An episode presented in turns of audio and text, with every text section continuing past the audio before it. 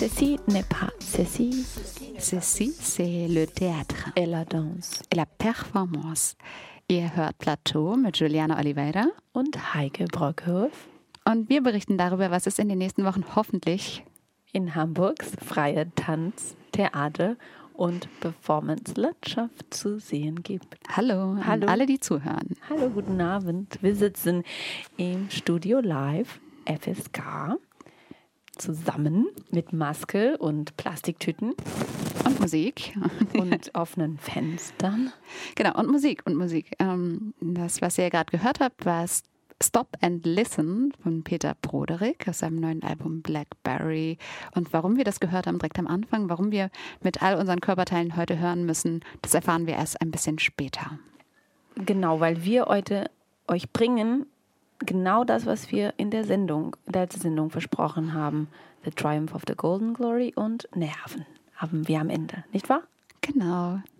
Und äh, was wir euch leider auch noch versprochen haben, ist äh, mit dem letzten Titel alles, was geht, bevor nichts mehr geht. Und das ist jetzt leider eingetreten, wie äh, vorausschauend. Ups, die Theatertüren sind wieder geschlossen. Wir befinden uns im zweiten Lockdown. Lockdown Light heißt ja diesmal. Aber ja, das heißt alles noch lange nicht, dass die Künstlerinnen jetzt gerade nicht mehr arbeiten. Denn auf Kampnagel zumindest und im Lichthoftheater wird fleißig weiter geprobt. Es werden Performances gestreamt, Recherchepräsentationen werden wieder ins Digitale verlegt. Ja, ich würde sagen, wir meistern diesen zweiten Lockdown light schon deutlich lighter, eleganter. Mhm. Woher kommt dieses Begriff light? Ne, das ist, weil man trotzdem weiter shoppen darf. Ah, so. Glaube ich, weil die Schulen auch offen sind. Mhm. Also nicht ganz so Lockdown. Und Ausgangsbeschränkungen gibt es ja jetzt auch noch nicht, wie in Frankreich zum Beispiel. Also ähm, etwas light, äh, ein bisschen leichter für uns alle. Außer, naja, dass wir natürlich proben, ohne zu wissen, ob wir aufführen können. Wir schreiben trotzdem Anträge für das kommende Jahr und hoffen, dass. Sehr viele. sehr viel, in der Tat.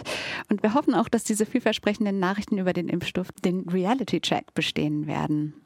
Mm, ja, damit Stücke endlich auch mal wieder live gezeigt werden können und so richtig. Ähm, Juliana. Nur deswegen. Wie findest du den Namen für, für unsere jetzige Sendung Optimismus und Eleganz? Mm. Das, das, das, ist dir, das ist dir nicht opulent genug, ne? Das habe ich mir schon gedacht. Du steckst nämlich gerade mitten im Barock. Also wie wäre es dann damit? Der Triumph von Optimismus und Eleganz. Ich bin, ich bin ein Optimisten, definitiv. Aber positiv und glaubenvoll, aber ich ähm, lasse das nicht so gerne rausengen. Ich sage, ich bin so eine skeptisch Optimistin und außerdem, ich bin auch aberglaubig und ich denke, wenn man so diese Positivität rausgehängt, das bringt dann Unglück. Also ich bin nicht so ganz bei dir. Okay, wir müssen so ein bisschen aufpassen, was wir sagen, oder was meinst du?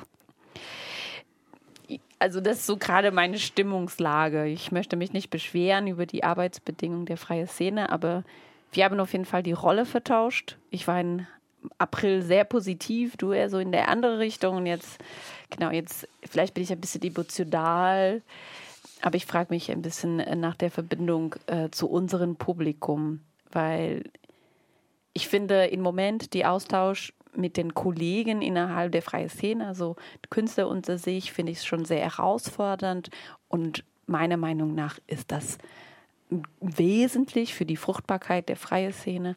Und noch wesentlich ist natürlich den Kontakt zu den Zuschauern. Und darüber habe ich überhaupt gar kein Gefühl. So, was kommt an? Was denken die Leute? Kommen überhaupt was an? So in digitalen Formaten meinst du, oder? Ja, auch in den wenigen Formaten, die jetzt ähm, live stattfinden sollten.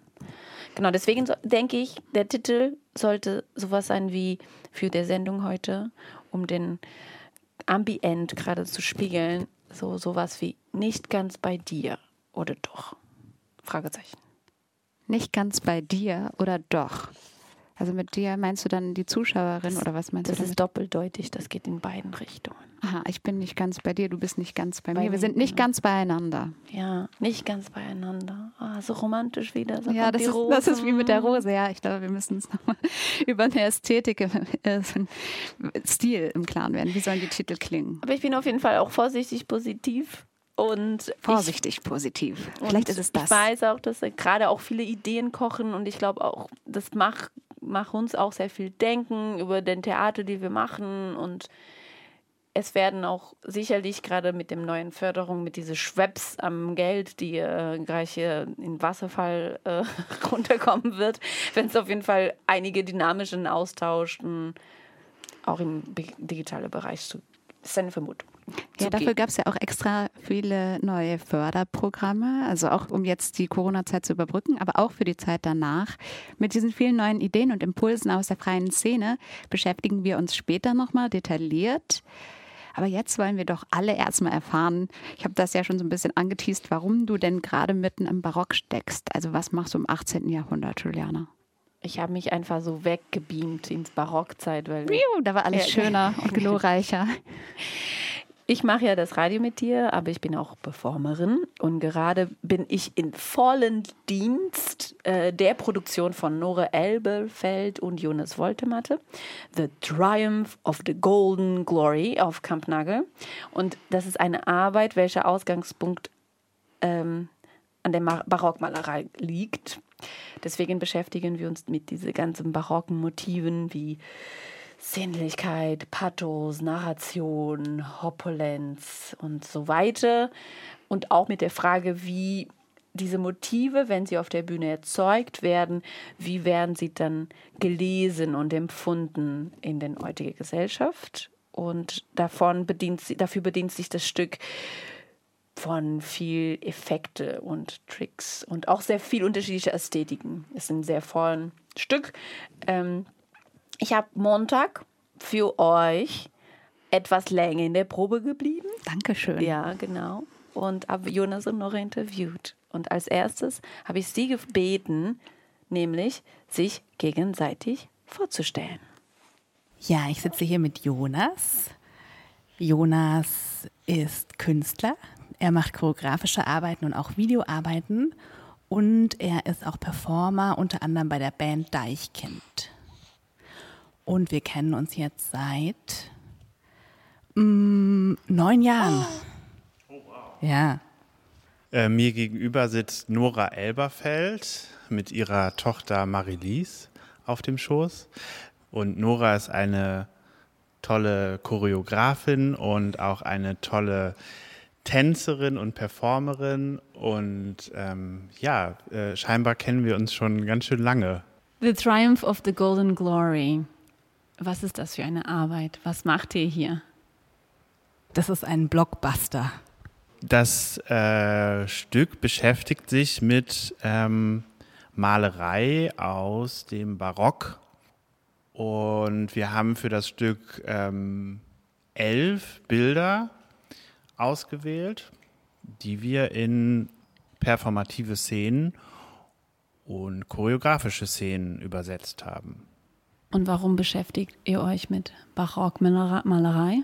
Also ich glaube, erstmal hatten wir äh, beide große Lust auf ein ähm, sinnliches Stück und auf ein Stück, ähm, das sich mit ähm, Effekten und Affekten beschäftigt.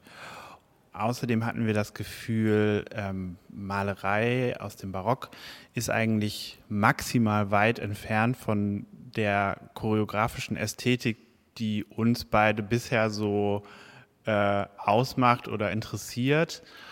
Und ähm, das fanden wir eine interessante Distanz und Reibung. Genau, es ist ähm, eine Herausforderung und es ist auf jeden Fall auch ähm, ein Lustprinzip, was wir beide grundsätzlich auch in unserer Arbeit verfolgen immer, dass wir gucken, worauf haben wir Lust, was macht uns auch Spaß, in welcher Weise wollen wir uns herausfordern.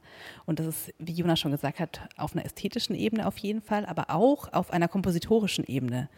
Also wir hatten beide auch Lust, ähm, mal mit mehr Menschen auf der Bühne zu arbeiten, als so dieses übliche drei bis maximal fünf, weil es einfach ganz andere Möglichkeiten mit sich bringt. Also kompositorisch, äh, ja, hat es einfach eine große Varianz und auch eine äh, ermöglicht eine Virtuosität.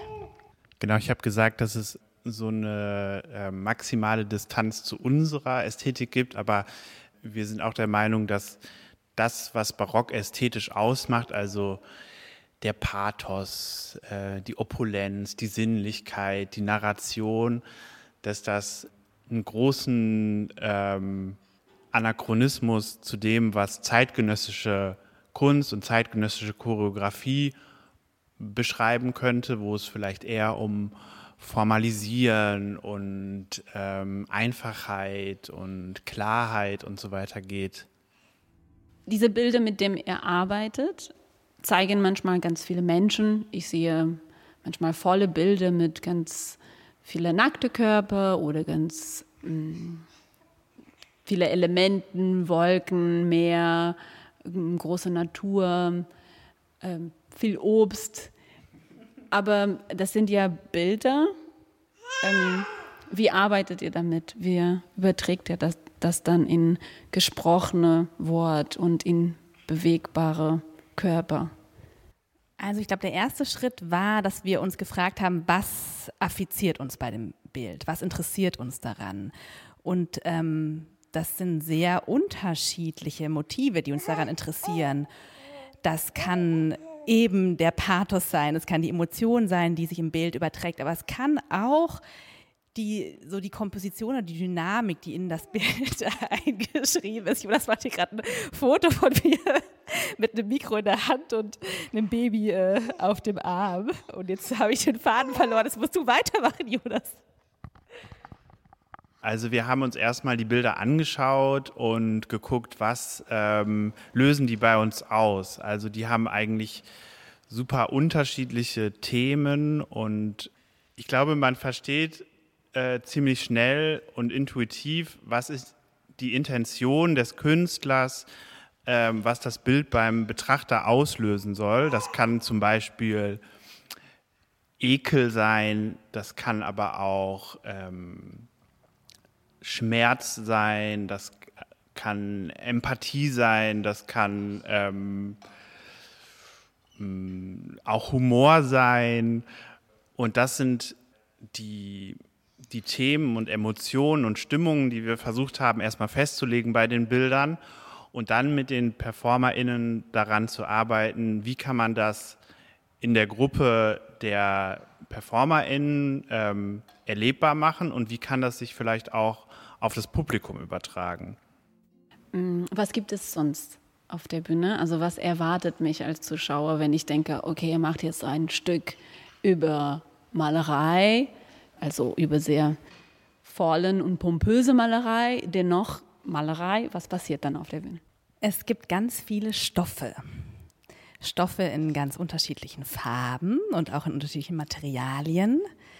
Ähm, wir haben Samt, Panesamt, Tüll, Stoffe, die wir auch in den Bildern wiederfinden. Also in fast äh, jedem der barocken Gemälde findet sich ein Stoff, um die Virtuosität des, des Malers oder der Malerin wiederzugeben. Und die haben wir unter anderem aufgegriffen als genau Requisite, Kostüm, Bühnenbild. Und daneben haben wir einen großen Vorhang ein Podest und Pyrotechnik. Und es gibt noch eine Leiter auf der Bühne. Und ein Delfin.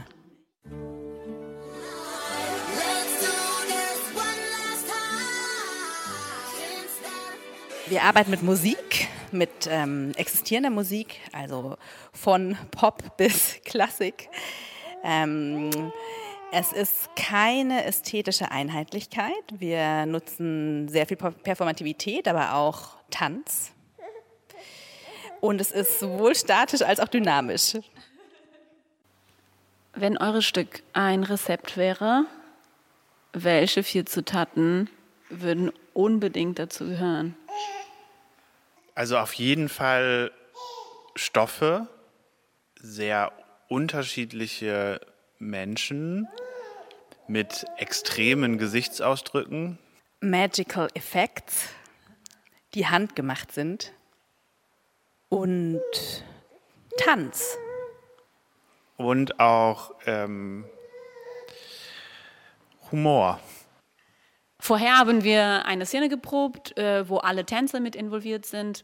Und das sah so aus, dass ähm, die meisten sich auf dem Boden bewegt haben. Und es gab sehr viele offene Mund Münde. Und mh, mm, was ist das für eine Szene?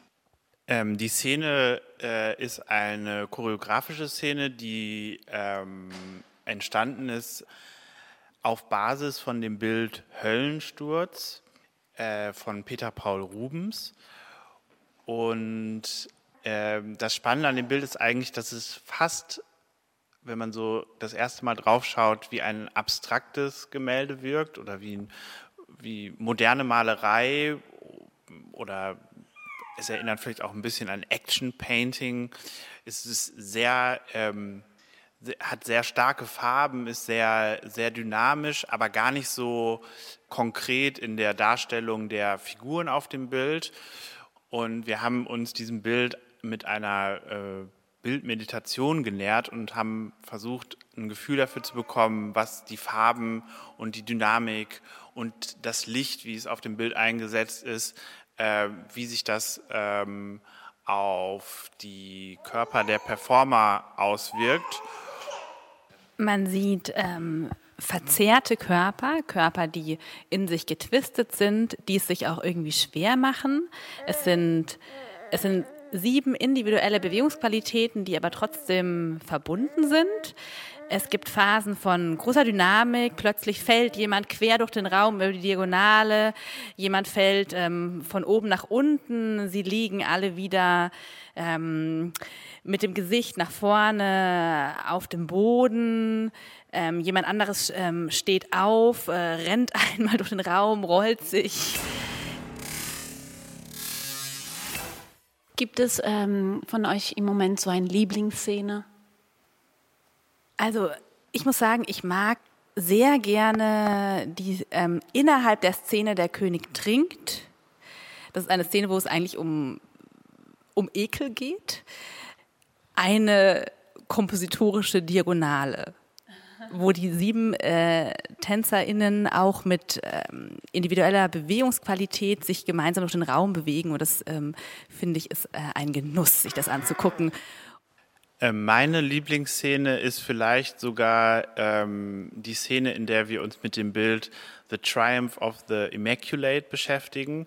Das ist äh, insofern ein besonderes Material, weil wir in der ersten Probenphase, die wir wegen Corona nicht äh, im Studio verbringen konnten, den TänzerInnen eine Aufgabe zu diesem Bild äh, übergeben haben und jeder an einem Solo gearbeitet hat. Und das haben wir in einer Szene zusammengeführt, mit der wir auch gerade noch ganz schön kämpfen. Aber ich finde, das ist eine ganz eigenartige, opulente und sehr barocke Szene. Und ich glaube, äh, das ist meine Lieblingsszene. Ich habe noch eine letzte Frage für euch. Und die ist nämlich, wer sollte sich diesen Stück auf gar keinen Fall verpassen? Also natürlich äh, sollte niemand das Stück verpassen.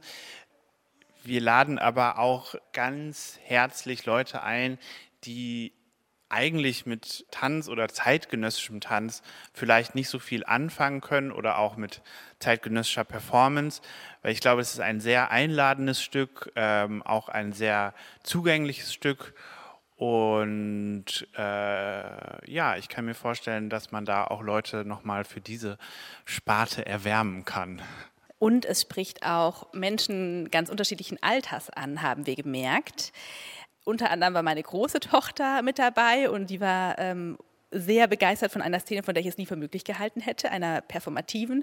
Unter anderem war ein Kollege der so um die 50 ist dabei und war sehr angetan von einer Musik.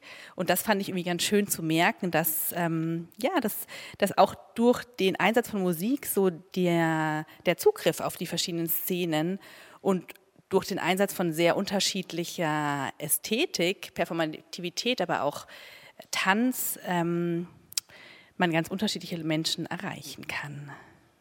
Nore und Jonas, vielen Dank. Ich freue mich auf den Probe morgen und wünsche euch und uns auf jeden Fall noch ein Rest in Proben und dass das Stück hoffentlich Premiere haben darf am 2. Dezember auf Kampnagel.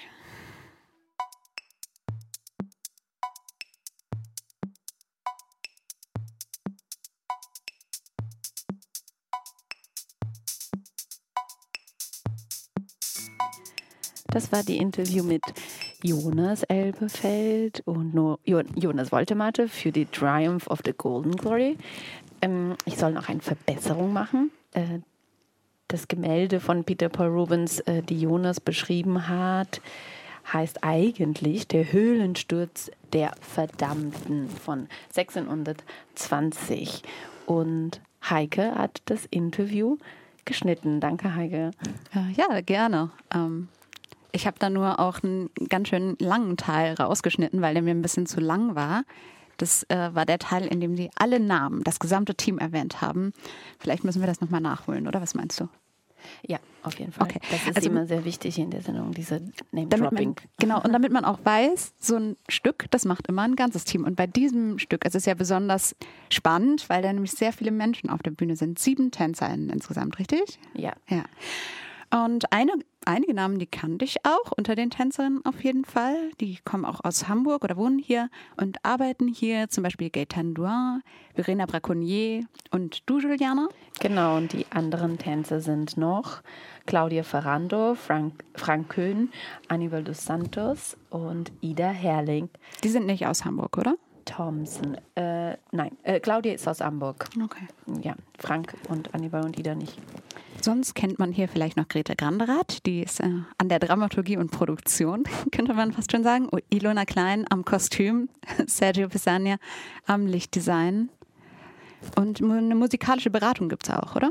Ja, Tobias Gronau ist noch dabei für die Filmmusik, die wir spielen.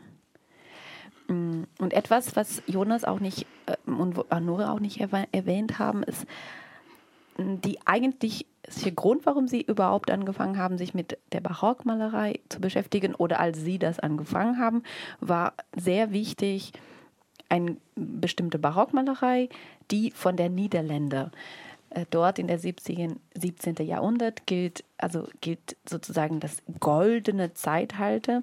Ah, deswegen auch Golden Glory. Genau, daher kommt ah, so ein bisschen auch der Titel. Und das ist insofern wichtig, weil es sehr viele Parallelen ähm, zu den heutigen gesellschaftlichen Bedingungen gerade gibt. Das war eine tolerante und florierende Gesellschaft mit viel Begeisterung für Kunst. Also da würde der Kunstproduktion sehr viel gestiegen und, und gleichzeitig offene Gesellschaft mit viel Migration zum Beispiel und aber auch die äh, dazugehörenden politischen ähm, Spannungen. Äh, das ist einer der Gründe, warum. Wenn ich Jonas richtig verstanden habe, dann geht es ja auch um die Frage, wie man als Publikum sozusagen so eine Erfahrung von Gemeinschaft haben kann. Ja, vielleicht auch, wie, wie genau, wie man diese Effekte oder wie die, diese Emotionen, äh, die sie explizit versuchen zu erzeugen mit ähm, den Tricks, die Bühne, die, äh, wie man das so gemeinsam äh, spüren kann. Also umso wichtiger, dass ihr spielen könnt, dass ihr das Stück wirklich vor einem echten Publikum zeigen könnt. Das Defi ja definitiv. Ich, ja, es, ich kann mir wenig vorstellen, dass wir auf einen Livestream äh, äh, gehen werden aber wer weiß es. Ich bin ja nur die Performerin. Ich beschäftige mich äh, nicht mit diesen Entscheidungen. Das macht ja das Kernteam. Natürlich in Absprache mit uns. Das heißt, ihr wisst noch nicht, was ihr wisst noch nicht, was ihr macht, wenn ihr nicht spielen könnt. Wir gehen erstmal von dem allgemeinen Status quo. Der ist, dass der Lockdown erst bis Ende November dauert und Dezember könnte man spielen. Klar, und wir versuchen uns auch darauf zu konzentrieren, sonst ist es halt schwierig den Stück zu machen, sich zu motivieren und auch ein Publikum sich vorzustellen. Deswegen machen wir es einfach aus dem Status quo und machen weiter, gehen davon aus, dass es stattfindet. Und irgendwie ist es eine gute Übung, mit so diese gewisse, mit dieser extremen Offenheit und dieser Ungewissheit umzugehen. Wir haben eine gute Energie in der Probe, also wir halten durch. Das ist schön. In einer ähnlichen Situation befindet sich ja auch gerade das Team um Yolanda Morales, eine andere Choreografin, die hier in Hamburg viel arbeitet. Ihre neue Produktion Nerven soll am 10. Dezember im Lichthof Theater Premiere haben. Weitere Aufführungen sind für den 11., 12. und 13. Dezember geplant. Und Yolanda hat allerdings selbst gesagt, wenn das jetzt im Dezember nicht stattfinden kann, dann werden sie es verschieben. Also sie werden dann mit dem Theater einen neuen Termin suchen. Aber tun wir jetzt erstmal so, wie du gesagt hast, gehen wir vom Status quo aus, tun wir einfach mal so, als könnte es stattfinden. Und diesmal springen wir in die Zukunft, nicht ins 18. Jahrhundert, sondern in eine Zeit nach der ökologischen Katastrophe. Denn in Nerven verwandelt die Choreografin mit ihrem Team gemeinsam die Bühne in einen postapokalyptischen Raum. Und der klingt so.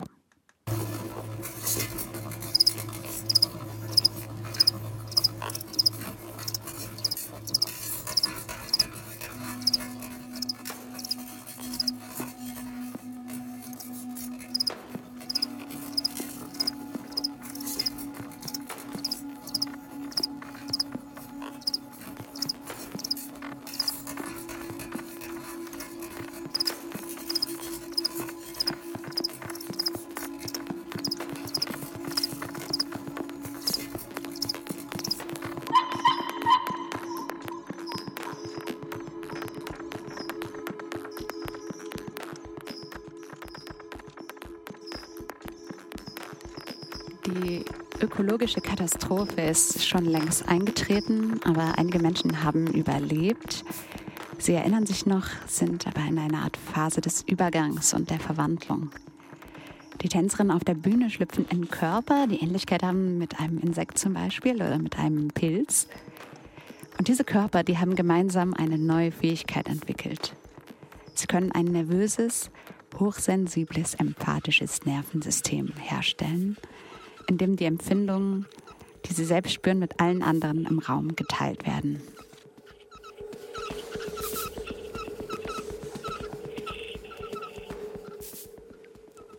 Die Musik oder die Sounds, die ihr gerade gehört habt, das ist alles noch Work in Progress. Also das sind Arbeitsproben und noch nicht der finale Sound, den Christopher Ramm dann live bei der Performance spielen wird. Ja, jetzt, jetzt steht hier auf meinem Zettel Hast du eine Ahnung, wie, wie Jolande choreografisch an diesem hypersensitiven Nervensystem gearbeitet hat? Fragezeichen. Ich habe mir eigentlich vorgestellt, dass du das so ein bisschen spontaner klingen lässt. So als wäre dir das gerade eingefallen, die Frage. Ich finde das immer so gut, wenn das hier so steht, weil dann mache ich keinen grammatischen Fehler. Aber ich, ich Kannst du das nochmal versuchen? Ich meine, wir sind warte, ja warte, vom warte. Theater, wir proben. Wir proben ja. einfach. Ähm, aber Heike. aber Heike, ja. wie, wie wird denn Jolande wohl an diesem hypersensitiven Nervensystem arbeiten? Nein, ich dachte, du sagst zum Beispiel an diesem hypersensitiven Nerven. Ich darf nicht vormachen, also dass du dieses hypersensitive, hypersensitive Nervensystem so ein bisschen magischer auflädst. Das habe ich mir eigentlich vorgestellt. Hast du eine Ahnung, wie Jolande choreografisch an diesem hypersensitiven Nervensystem gearbeitet hat? Keep it great. Ähm, ja, das, also ich habe mich das auch gefragt und habe dann Jolanda nochmal ähm, geschrieben und sie hat auch geantwortet. Die haben nämlich also gemeinsam im Team mit einer Sammlung von Bildmaterial angefangen. Also die haben ganz viele Bilder gesammelt aus dem Tierreich, aus den Nachrichten ähm, noch vielen anderen Bereichen und damit dann erstmal Bewegungen und Gesten entwickelt und mit den Körperzuständen von Tieren experimentiert. Also so Körperzustände, die von Tieren inspiriert sind. Und auf der anderen Seite haben sie auch mit der Vorstellung gearbeitet, was wäre oder wie wäre es, wenn unsere Füße hören könnten oder wenn wir mit geschlossenen Augen trotzdem sehen würden. Also ich stelle mir das so vor, dass sie versuchen, weniger aktiv zu sein, weniger zu tun und dafür mehr zu spüren, wahrzunehmen oder zu fühlen.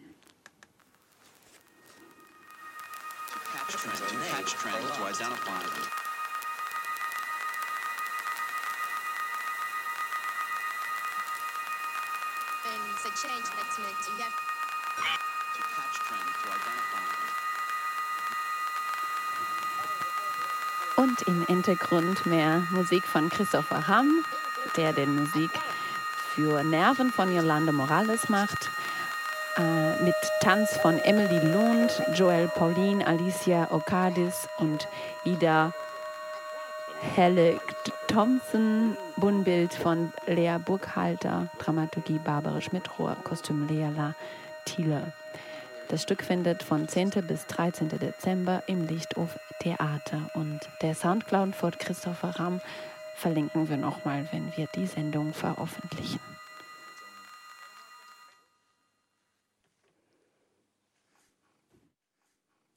Nach den vielen Antragsfristen, die es ja jetzt so in der letzten Zeit gab, unter anderem dem Programm Neustadt Kultur vom Fonds Darstellende Künstler, aber auch jetzt erst kürzlich der Deadline von der Behörde für Kultur und Medien in Hamburg. Das ist für die freie Szene, also für die frei darstellende Kunst hier in Hamburg immer ein ganz wichtiger Termin, der 15. November. Da müssen wir nämlich alle unsere Anträge einreichen für die Spielzeit 2021, 2022, das heißt eigentlich ab August. Also wir beantragen jetzt Geld, damit wir dann danach Geld haben und unsere Projekte machen können. Und wir haben uns, ja, du wolltest was sagen, Juliana?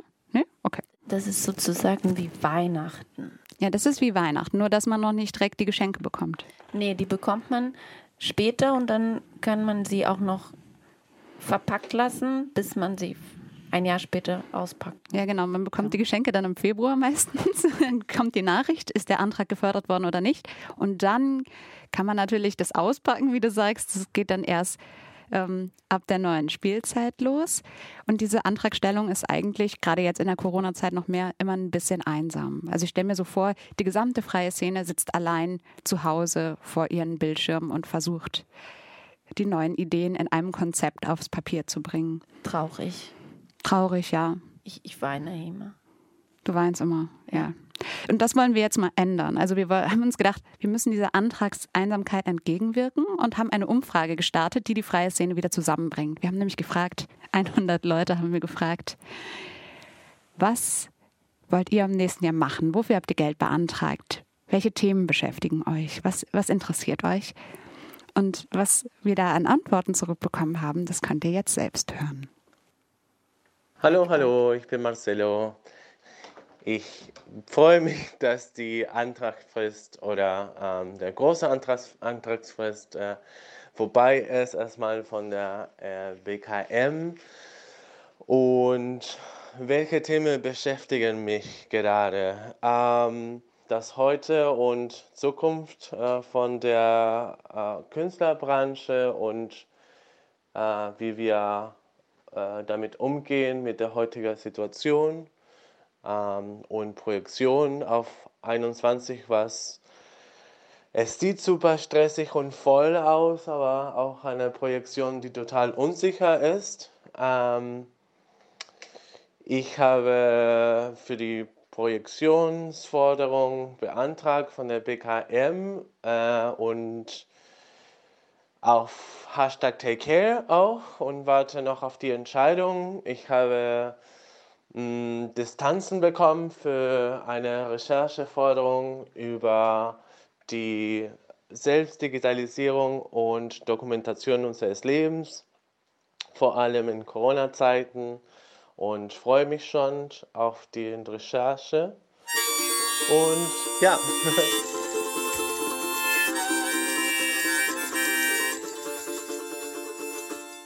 Hallo Heike, hallo Juliana. Ähm, ja, hey, ich kann euch erzählen, dass ich ähm, im Februar und im März nächsten Jahres hoffentlich, wenn wir das Geld bekommen, eine Recherche machen werde zu algorithmischer Bewegungssteuerung am Musanturm. Ähm, das ist eine Fortführung meines, ähm, ja, meines Forschungsprojekts The Great Report, was ich jetzt im Januar 2020 auf Kampnagel gezeigt hatte. Mm, in dem Projekt geht es, ja, das basiert auf der Hypothese, dass Logistik eine Form der Warenchoreografie ist, ähm, also eine gesteuerte Bewegung, ähm, einem gigantischen System von ja, Warentransport. Logistics makes the world work better. When it's planes in the sky for a chain of supply, that's logistics. When the parts for the line come precisely on time, that's logistics.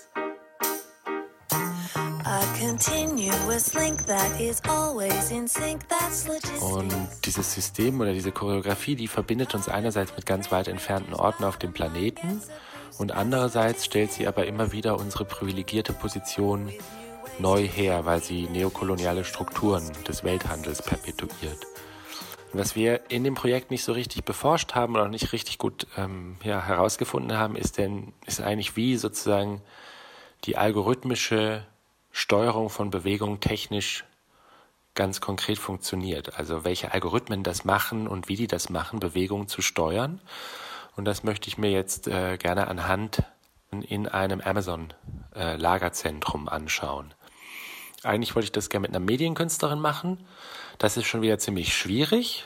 Ähm, genau, das ist vielleicht der einzige kleine Kritikpunkt, ähm, den ich da vorzubringen hätte.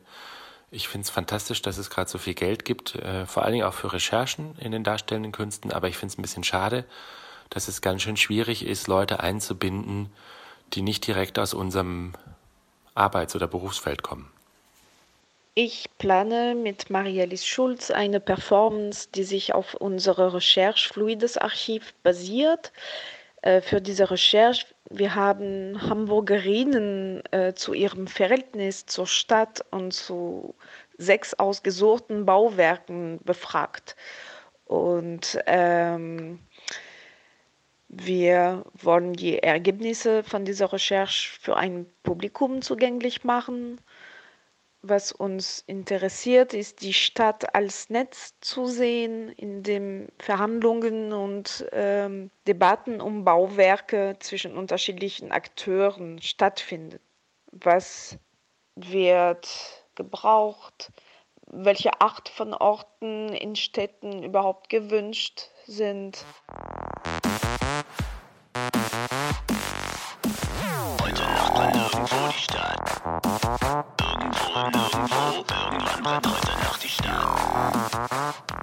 Ich habe einen Antrag mit dem Projekt Dear Chris Personal is Social gestellt. Das wird eine One-Woman-Show, eine Performance, die eine Mischung aus Selbst- und Weltanalyse ist, aus Punk und Pop.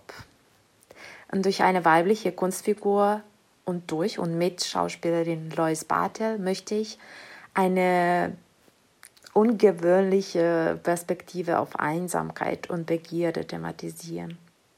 Äh, es wird über Anderssein, über Geschlecht, Sexualität, Kunst, Bedürftigkeit und Privilegien, andauernden Schuldgefühlen gesprochen oder getanzt. Und dabei interessiert mich, wie viel Nähe können wir aushalten wann und was ist uns zu viel und was teilt man lieber nicht. Hallo, liebe Heike, hier ist Lois. Ich versuche mal schnell zusammenzufassen, womit ich mich gerade beschäftige. Ähm, ich beschäftige mich mit Gewaltdarstellung in der Kunst und im Speziellen mit der Ästhetisierung von Frauenmorden und Opferdarstellungen. Und ähm, es gibt auch einen Ausspruch von Edgar Allan Poe, der besagt, The death of a beautiful woman is the most poetic subject in the world. Und ähm, ja, wir versuchen, oder ich will eigentlich ähm, diese Bilder und Darstellungen sezieren, analysieren und ähm, habe das Gefühl, dass das eine sehr heftige und anstrengende Recherche werden wird.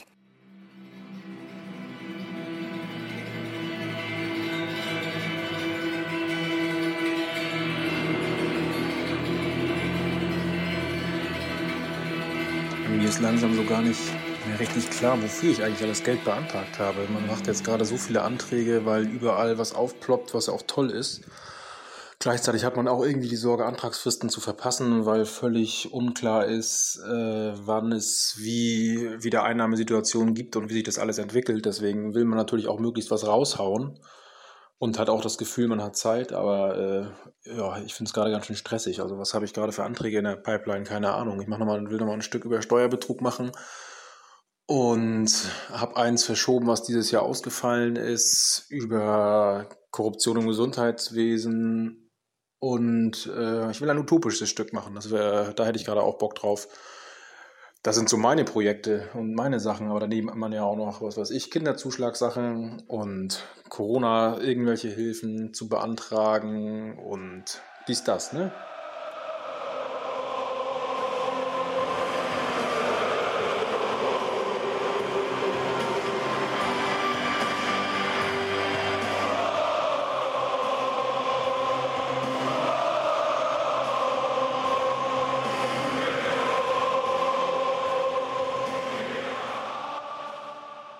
Hallo, liebes Plateau. Ähm, mich beschäftigt zurzeit sehr, dass es ähm, in unserem Bereich, wenn wir arbeiten und äh, Menschen krank werden in Produktionsprozessen, dass es dafür einfach keine ähm, Regelungen oder Maßnahmen gibt, dass man irgendwie auf diese Ausfälle reagieren kann. Also wir hatten verschiedene Krankheitsfälle ähm, und die wurden immer darüber gelöst, dass ähm, die Personen, die in der Produktion drumherum sind, dann einfach viel mehr arbeiten mussten oder die Person, die krank wurde, irgendwie etwas von ihrer Gage abgeben musste oder einfach sehr, sehr gute Freundschaften dafür ausgebeutet werden mussten, da dann Freundinnen zur Hilfe geeilt sind. Und ich frage mich tatsächlich, wie man damit umgehen soll.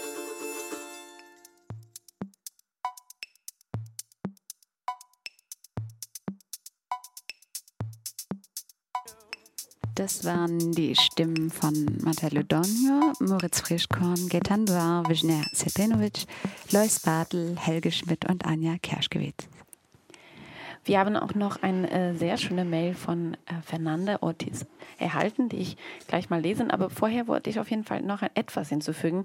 Das klang damals ironisch, als ich gesagt habe, dass ich immer weine, aber ich meine das wirklich ernst. Du weinst wirklich bei der Antragstellung. Nicht durchgängig, aber manchmal zwischendurch. Und jetzt lese ich das äh, bei dem Brief von Fernando. So, das sagt Fernando Ortiz.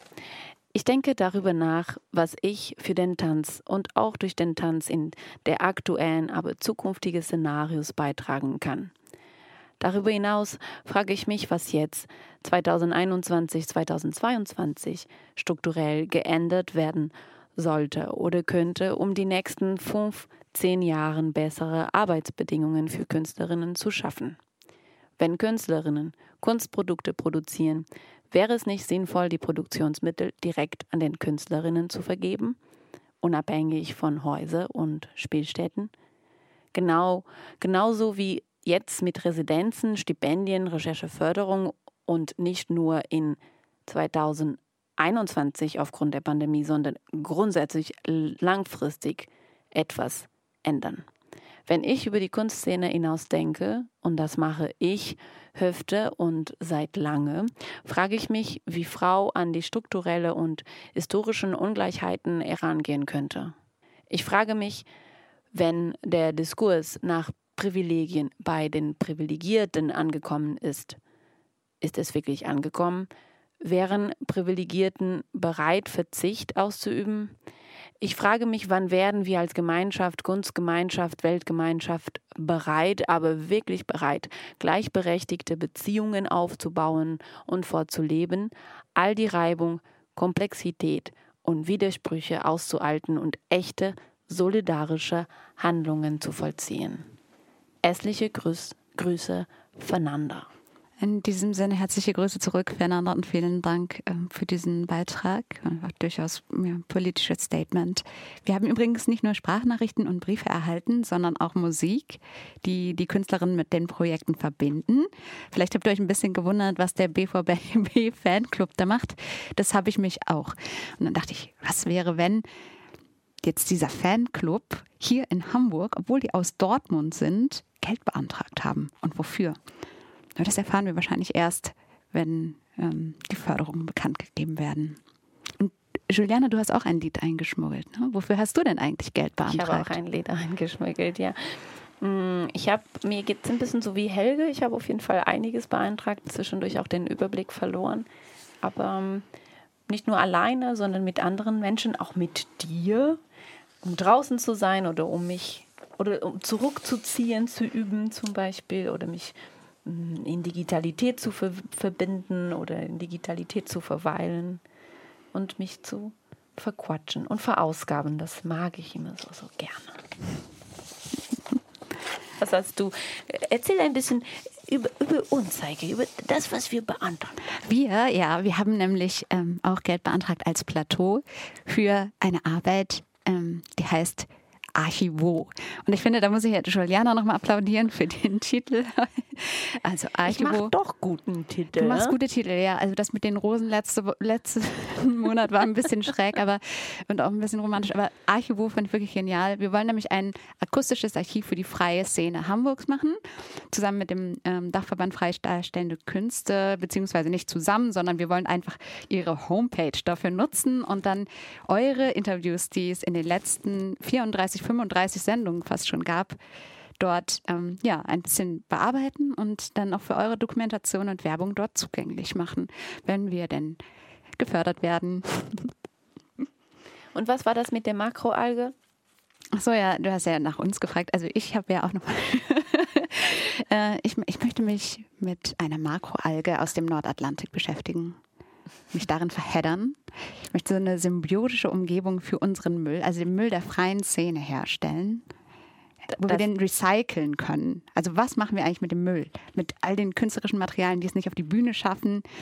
Was, was machen wir damit? Und da, dazu will ich arbeiten, dazu will ich eine Methode entwickeln und die Alge, die hat da viel zu beizutragen. Darüber erzählst du mir mehr nach der Sendung, aber du wolltest auch ein bisschen Kulturpolitik heute Abend machen. Ja, eigentlich eher Werbung für noch einen neuen Fonds, noch mehr Kohle.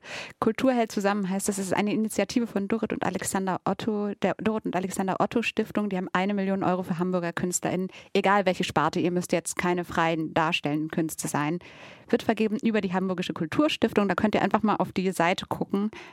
In Anbetracht der Zeit werde ich das jetzt nicht genauer erklären. Die erste Antragsfrist ist bis zum 20. November und die ja, für die zweite Jahres, äh, die erste Jahreshälfte 2021 ist allerdings auch eine weitere Förderrunde geplant. Wir verlinken das. Ja, wir verschicken Soundcloud. das auf jeden Fall nochmal rum. Genau. Wir sind am Ende der Sendung. Aber wir wollten zumindest noch äh, Jonas Woltemate gratulieren, den wir Genau. zwar schon interviewt haben, aber der auch heute Geburtstag hat. Herzlichen Glückwunsch, Happy Jonas. Birthday. to you. Wir haben ähm, nicht vor, selbst zu singen, sondern haben ein Lied für dich vorbereitet und das spielen wir jetzt. Genau, und zwischendurch, solange Heike äh, die Sendung an, äh, die äh, Musik anmacht, dann sage ich nochmal, dass die nächste Sendung am 6.